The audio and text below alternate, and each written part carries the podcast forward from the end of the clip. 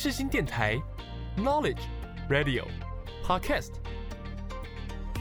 七二九，FM 八八点一，让您开机有益，上网更得意。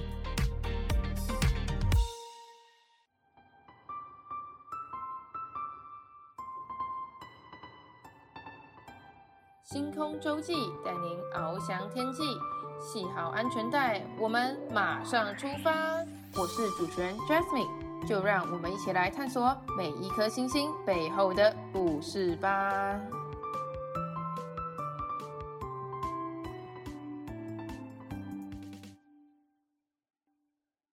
Hello，各位听众朋友，大家好，欢迎大家收听《星空周记》，我是主持人 Jasmine。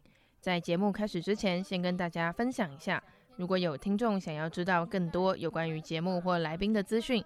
可以去 IG 或 FB 搜寻“星空周记”这四个字，就能够找到了。此外，每一集节目都会加码来宾的表演影片，想要观看表演影片的听众们，都可以从上述两个管道去观赏哦。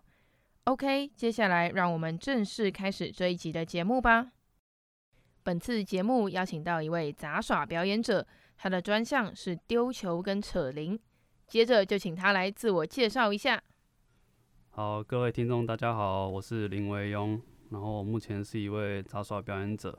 那接触杂耍至今有十四年的时间，中间除了杂耍之外，我还有做教学跟推广。那杂耍对我来说，呃，它是我生命中不可或缺的东西之一。那在接下来的节目当中，我会介绍杂耍在我的生命里面发生了什么一些有趣的事情给各位听众听。对，这边跟听众卖个关子，真的非常有趣。因为那时候我们聊天的时候，我也没想到他居然还有自己做自己的讲义，对吧？没错。对，真的超酷的。他也会在节目中做分享。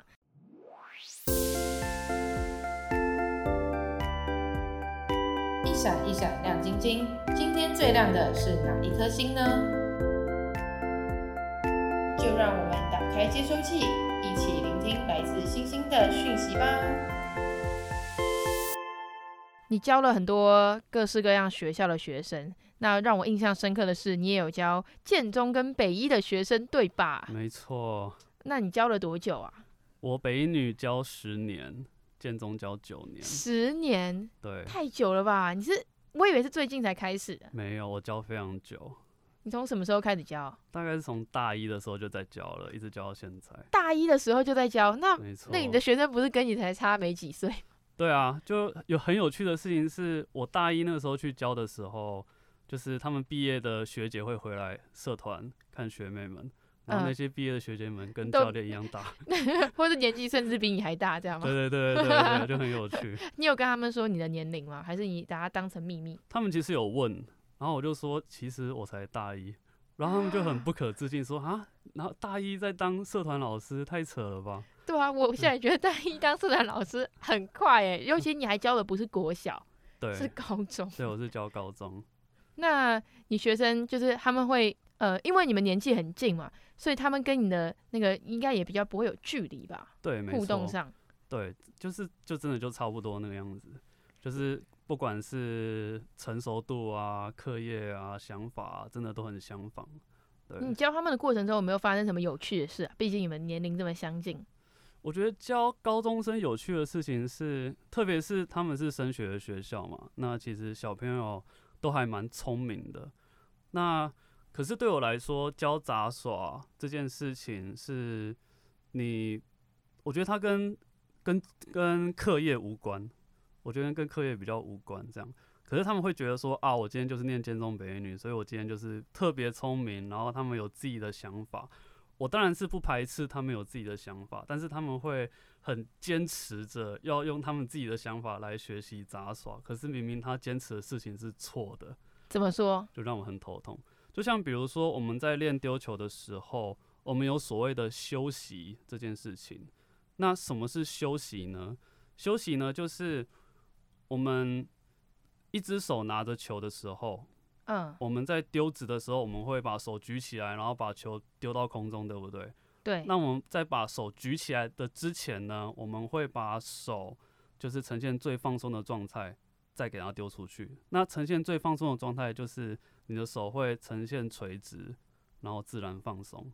嗯，那如果我们丢球的时候没有这个动作的话，你手会越丢越酸，也就是说你的手一直是举着在丢，这样。然后发生什么事？就是有一次，就是有一个健中的小朋友就跟我讲说啊，我觉得这个理论不通啊，因为我觉得就差不多那个样子嘛。我觉得我现在这样丢也好好的啊，我觉得应该还可以吧。然后我就跟他讲说，你如果再继续这样子练的话，它会影响你后面练招的一些进度啊，或者是效率这样。然后他就不听。然后 后来他，他真的他真的就不听了。然后后来我就跟他讲说，好，那你今天你左手拿一颗，右手拿一颗，就各拿一颗球这样。好，然后你的右手就是手肘呈九十度这样举着，那你的左手呢，呈现最放松的状态，也就是下垂这样。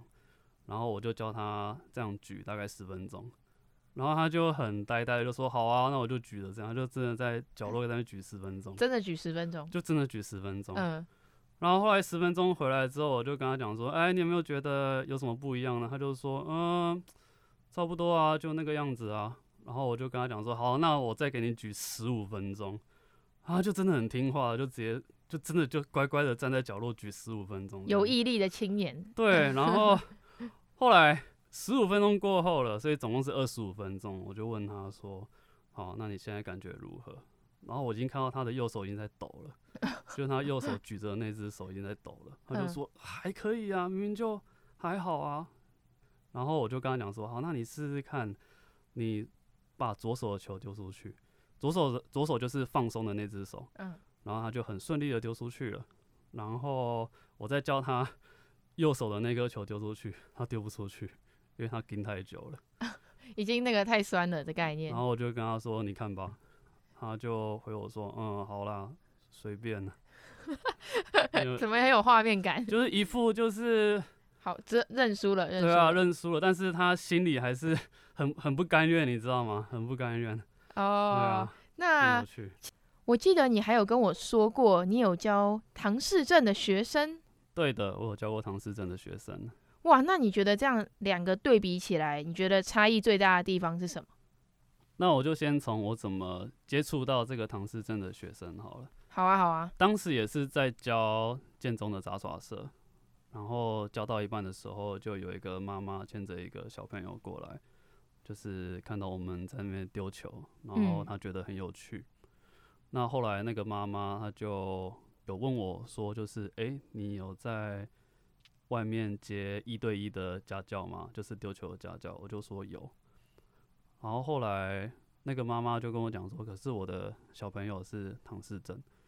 那当时对我来说，呃，我觉得很有趣，我并没有排斥，是一个挑战。对，是一个，的确是一个挑战。我当下算是蛮两难的吧，因为第一个我会怕我没有办法教好，那第二个就是担心说，就是呃，唐氏症学习丢球，如果他学太久，或者是遇到困难，他会不会挫折？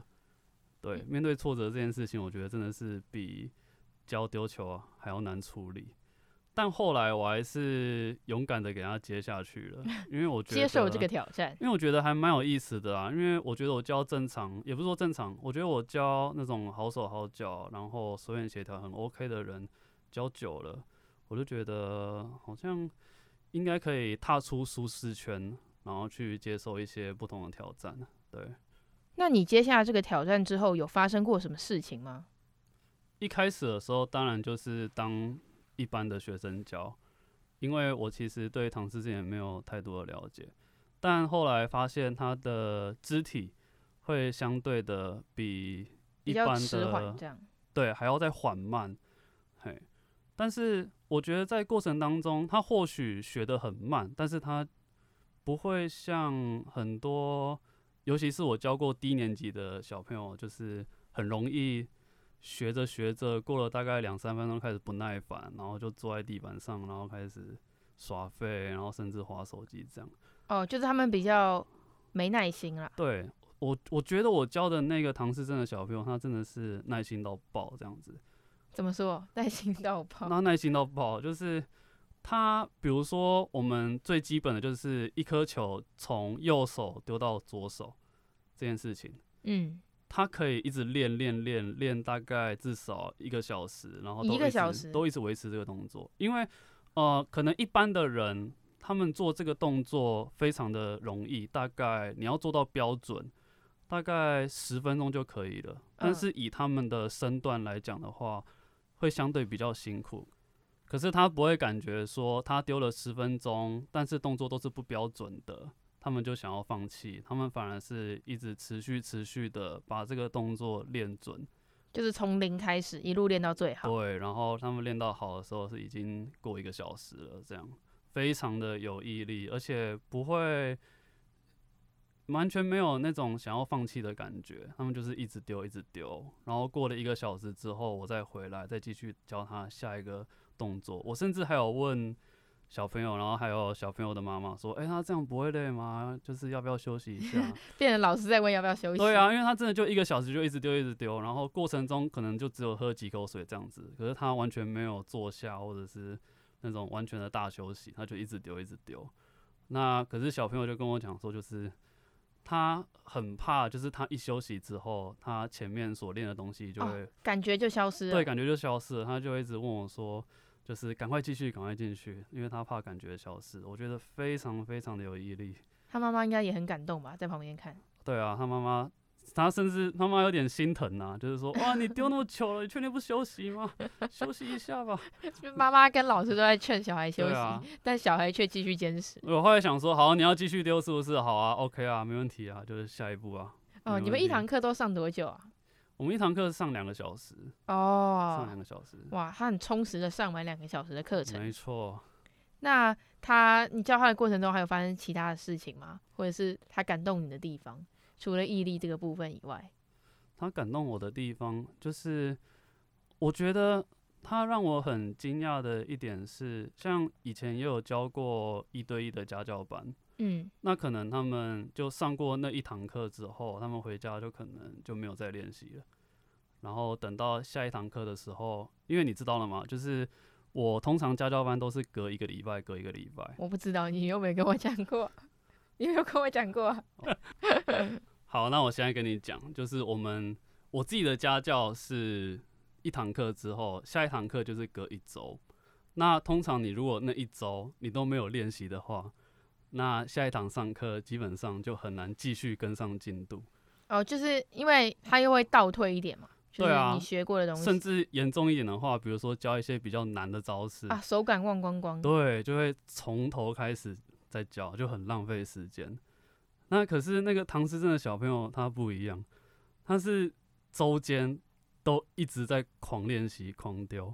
哦，对，哦，你说他自己练的时候都没有懈怠啊？对，没错，甚至是他妈妈就是会录影，就是传影片传给我看，说，哎、欸，他哪个地方哪个动作需要调整嘛？这样子，他会甚至在这个中间就是录他练习的动作。然后传给我看，然后给我检查，说哪个地方我做不好，然后好让他下个礼拜可以继续好好上课。这个是我从来就是没有遇过的案例。哇，对，就是认真到一个爆掉，应应该也是几乎是废寝忘食的这样。我希望他要好好吃饭呢，真的。你们现在还有在联络吗？现在比较没有了。哦，就是他那时候有学到招数吧？他那个时候就是跟我学到基本的丢三个球。Oh, 就是可以丢到他想丢几下就丢几下的那一种，非常非常的厉害。对，感觉真的很猛。啊、那你觉得这些学杂耍的魅力跟吸引的地方有什么？就像你刚刚讲的，可能会遇到一些有趣或者是有毅力的学生以外，那你自己本身你觉得？我一开始会想学杂耍的一个很大原因，是因为它很稀有，就是在外面几乎看不到的一个才艺。所以我会觉得杂耍这个东西很酷，然后我有时候会跟身旁的朋友细声说，就是会杂耍的人就会有特异，就是很像有特异功能这样子，就是你人你明明只有两只手，可是你却可以同时操作三颗球、四颗球、五颗球在空中做变化。我觉得真的非常非常的酷，就很像我每次在练杂耍的时候，我就会想象自己是，我不知道你们看过 X Man 的那个万磁王，那是什么？他是他是一个是卡通，他是一个电影的角色哦，然后他可以控制金属，然后在空中飞来飞去，然后可以就是攻击外面的敌人这样子。然后我就会想象我就是那样子的角色，然后我控制的是球，然后在空中飞来飞去，我就觉得自己超级酷的。哇，目前听到现在为止，相信各位听众都对维庸还有他所教导过的学生，他自己对杂耍的想象。算想象吧，嗯，差不多，对，都有一定的概念。那接下来就让我们来进入心情联谊的单元。寂寞的时候，谁在你身旁？一个人的时候，就让蔡敏佑唱歌给你听。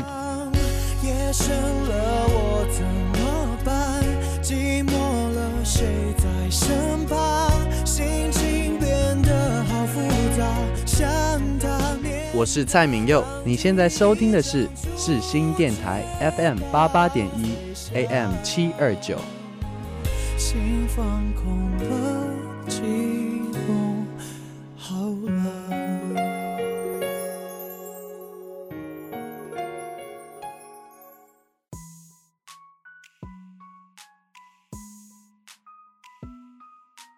抬头细数星空，看到了星星。刻下了时间的痕迹，使人沉浸在那星空的浩瀚中。维庸，你参加过这么多的比赛跟表演，那最让你印象深刻的是哪一场？最让我印象深刻的是日本杂耍大会。哇哦，日本哎，没错。为什么你会去那里？我一开始，我高中开始接触丢球，然后因为我高中的时候基本上没人教我丢球。所以我必须要上网自己去找资源啊，找影片模仿，对，找影片来模仿这样子。那我后来因为丢球像杂耍的英文叫 juggling 这样，然后我就在 YouTube 搜寻 juggling，然后我就看到有好几支影片，就是写着 JJF。那什么是 JJF 呢？JJF 就是 Japan Juggling Festival，就是日本杂耍大会。那我点进去一看，我整个就是哇，惊呆了，呆到不行哎、欸！就是你会发现日本人每个人都怪物哎、欸，非常的可怕，太厉害了是不是？就是里面就是一大堆你无法解读的东西，就是为什么他的手可以钻到哪个地方？为什么他的球路可以这么的畸形？为什么他们可以丢到九颗球？超猛！对，我就发现说哇，原来。现在杂耍已经演化到这种这么夸张的地步了，然后就让我萌生起一个小小的梦想，就是我以后一定要去那个地方，好好亲眼见识一下，观摩一波，对他们他们的震撼，然后他们是怎么练习的，然后他们的杂耍的文化是什么样子。那你实际上去了之后，你觉得想法，你的想法如何？我大概是二零一八年去的。然后我非常的兴奋这样子，然后他们那边的活动就是办在一个校园里面，然后他们有一个很大间的体育馆，那那个大间体育馆里面就是可以提供，就是参与的人，不管是表演者还是什么，只要你会杂耍，你在里面就是可以在里面交流，然后练习。然后当我一进去打开那个体育馆门的时候，哇，真的映入眼帘的是一堆东西在天上飞啊！有什么意思？球啊，棒子啊，杂耍圈啊，扯铃啊，就是你往天花板一看，真的密密麻麻一堆东西在天上飞，这样子，就他们已经在里面开始狂丢，然后狂抄这样。这个概念是不是像那种毕业典礼丢毕业帽，只是上面飞的不是毕业帽？很像，很像，非常的像。然后就真的非常非常的震撼，就很像。我以前在 YouTube 看到的画面，直接真实的经历在我的面前，我觉得非常非常的酷。然后在里面当然也是也遇到了很多，就是对我来说就是居住在 YouTube 里面的人。啊，说 YouTuber 吗？不是 YouTuber，就是就是有一些很厉害的杂耍的表演者，他们有出现在一些 YouTube 的招式的影片，然后我觉得参考他们的影片，然后来学招式。但是如今我到了日本那个线上，我已经不需要透过影片来学招式了，我可以透过那个本人来教我那个招式，直接找老师本人。没错，因为对我来说，他就是居住在 YouTube 里面，然后他直接出现在我面前，我整个非常的兴奋。然后从那边也学习到了很多他们的一些杂耍的精神。对我来说，他们就很像我们对于日本的一些呃想法的见解，就是很像职人精神。就是他们一旦要做一件事情的时候，他们就会把它做到最好。这真的是真的是日本人的一个非常可怕的精神。因为一旦他们做到最好，那他们所表现出来的东西就是最疯狂、最可怕的。满分，满分，没错，真的。我记得你跟我说过，除了你参加过很多活动跟比赛以外，你也有发明一套杂耍的数学。没错，杂耍数学，其实它不是我发明的，它算是我做的一个小小的研究。这样，那杂耍数学基本上它的来源是一个德国的一个数学家。然后他当然也会杂耍，这样，那他就利用杂耍数学，好让我们去了解，呃，丢球的运行，然后也可以让我们在练习杂耍的时候能够更加的有效率。没错。那有哪些内容啊？你要跟听众朋友们分享一下吗？基本上杂耍数学，因为提到数学就有听到就是数字嘛，你懂，就是一二三四五六七八九十那一些的。嗯、那我们像比如说，你如果在网络上学习一些杂耍的招式的时候，有一些招式的名称它是由数字排列而成的。例如，有些招叫做四四一，有些招叫五三一，有一些招叫做九七五三一。那有些人就会好奇说：“诶，为什么这些招式它的名字是由数字排列而成的？”对啊，我也很好奇，为什么？好，那我。举个比方好了，例如说五三一好了，五三一到底是什么概念呢？首先，当我们看到一串数字的时候，我们要先了解它这个数字的招式总共有几颗球。那要怎么算呢？就是我刚刚是举五三一嘛，对，那就是五加三加一等于九。那五三一总共有三个数字，所以九除以三。就等于三，所以五三一是三颗球的招式。好，那我以为第一个数字是代表球的数量。呃，不是。好，那再再举一个例子，七四四一，七加四加四加一等于十六。对。那七四四一几个数字？四个，四个，所以四颗球。对，没错，七四四一就是四颗球。我会杂耍的数学了。对，你会 杂耍杂耍数学的第一步就是你要先解读说，哎、欸，这串数字是几颗球？嗯，好，那当你知道它是几颗球之后呢，我们就要开始分析这个数字是什么意思了。好，以刚刚我讲的五三一为例的话，所谓的五呢，就是当你的球从右手丢到左手的时候，它会经过五个拍子。你的拍子是一拍那种节拍器那种拍子对，一二三四五，然后接这样子。好，那三的话就是，当你五丢出去的时候，我们会接着丢三。三就是从左手开始，然后它会经过三拍，一二三，然后接住它。然后一的话就是右手，然后丢一到左手。然后五三一丢完之后，它会继续 loop 下去，就是循环下去。也就是说，我丢的这个招式就是一直丢五三一五三一五三一五三一五三一五三一五三一这样子。所以它会一直呈现这样子的循环，然后它就变成一个可以一直丢的一个招式。哦，那如果你要好几招，像五三一跟你讲的第二招是七四四一，对，七四四一，但他们要怎么做结合啊？结合的话，其实我们比较常结合的是三颗球跟三颗球的结合，因为你如果三颗球要结合到四颗球的话，那你势必要停下来，然后从地上捡起第四颗球。就像扯铃那样啊，三那个两颗铃，然后赶快勾一颗进去，这样。呃、嗯，球比较难这样子做。哦，球比较难这样。对，但是我们通常比较常做的是三颗球的数字接数字招，比如说我随便讲一串好了，比如说四四一五三一，然后五一五一这样子就可以丢了，很复杂，对不对？对，没错。对，就是你因为四四一嘛，四四一也是三颗球的招嘛，四加四加一等于十二。等于九，我讲错了。等于九，没关系，没关系。天哪，好丢脸。对，四加四加一等于九嘛，然后九除以三，四四一总共三个数字，所以等于三这样子。所以我们其实基本上我们要丢连招的话，我们都是你手上有几颗球，我们就丢几颗球的连招这样。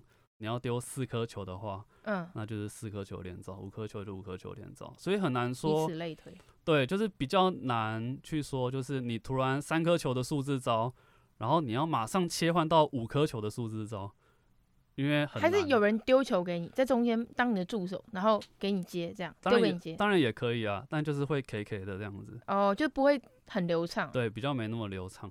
连招有那个。嗯次数的限制吗？像是只能最多连三招、连四招等等？没有，没有，没有，就是看你要丢多久，对，不然你其实可以无限丢、无限丢。你最多一次会有几招啊？在一个表演里面？几招吗？嗯，最多大概二三十招可以有。这么多啊？二三十招，因为可以这么多。因为通常我在表演的时候，我一招我不会丢太久，我可能一招就丢一个循环而已，就可能只丢大概两秒。然后我马上第三、第四秒的时候就是第二招，那就会比如说，就是我可能三球里面好了，我表演三球，我表演二十秒，可是我那个二十秒可能就有十招了。二十秒哇！二十秒里面十招，对，看起来就会很丰富，就会让观众一直在变，一直在变，对，一直在变化，而不是说二十秒都是同一招，就是比如说二十秒都在丢五三一哦，对哦，那其实就会很无聊，就会比较。不怎么丰富，对对，比较单调了，比较单调。对，那甚至我们其实有时候我们在表演丢球的时候，我们丢的不是只有靠双手，甚至可以用你的脚吗？可以啊，用脚去停球也可以，然后甚至是用脖子去停球，就是我会弯腰，然后接球的时候是用脖子去停。好酷哦，非常的酷。然后会不会闪到腰？是不会啊，但是打到头的几率比较大，就是如果你。球掉下去，然后你脖子没有对准的话，它会直接打到你的头，是不会痛啦。但是会不会有人戴安全帽在丢？直接不会被 K 到？这我是没有看过，没有看过。对，但其实也不会痛啦，但画面就很好笑这样子。因为对我来说，丢球你如果一直只局限于数字的话，我觉得你的表演会变得相对狭隘。对，因为我比较喜欢的是你丢球，然后结合肢体舞蹈这样。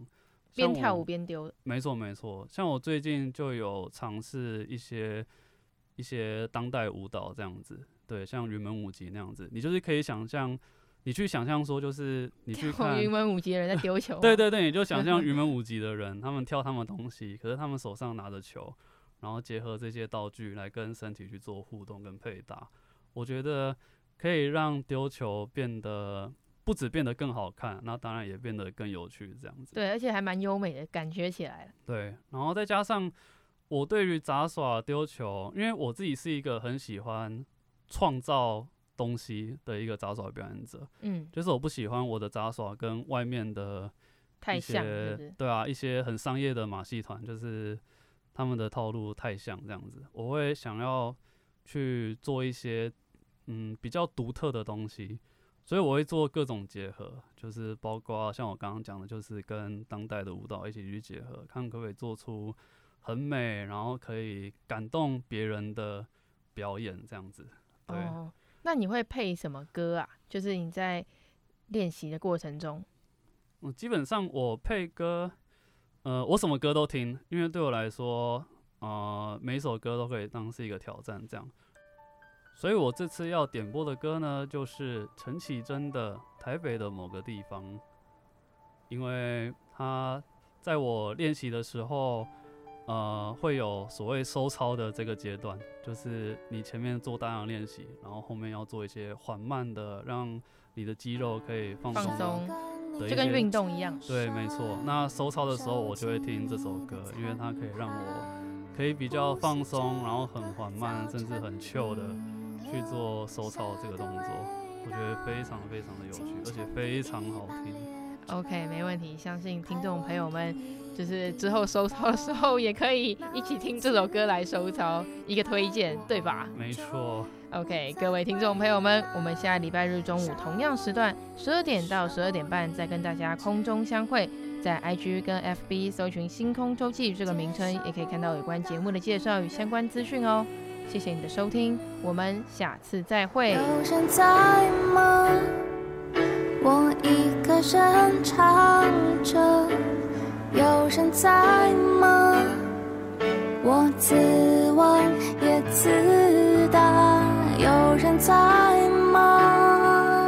明明是我们的家，为何听不见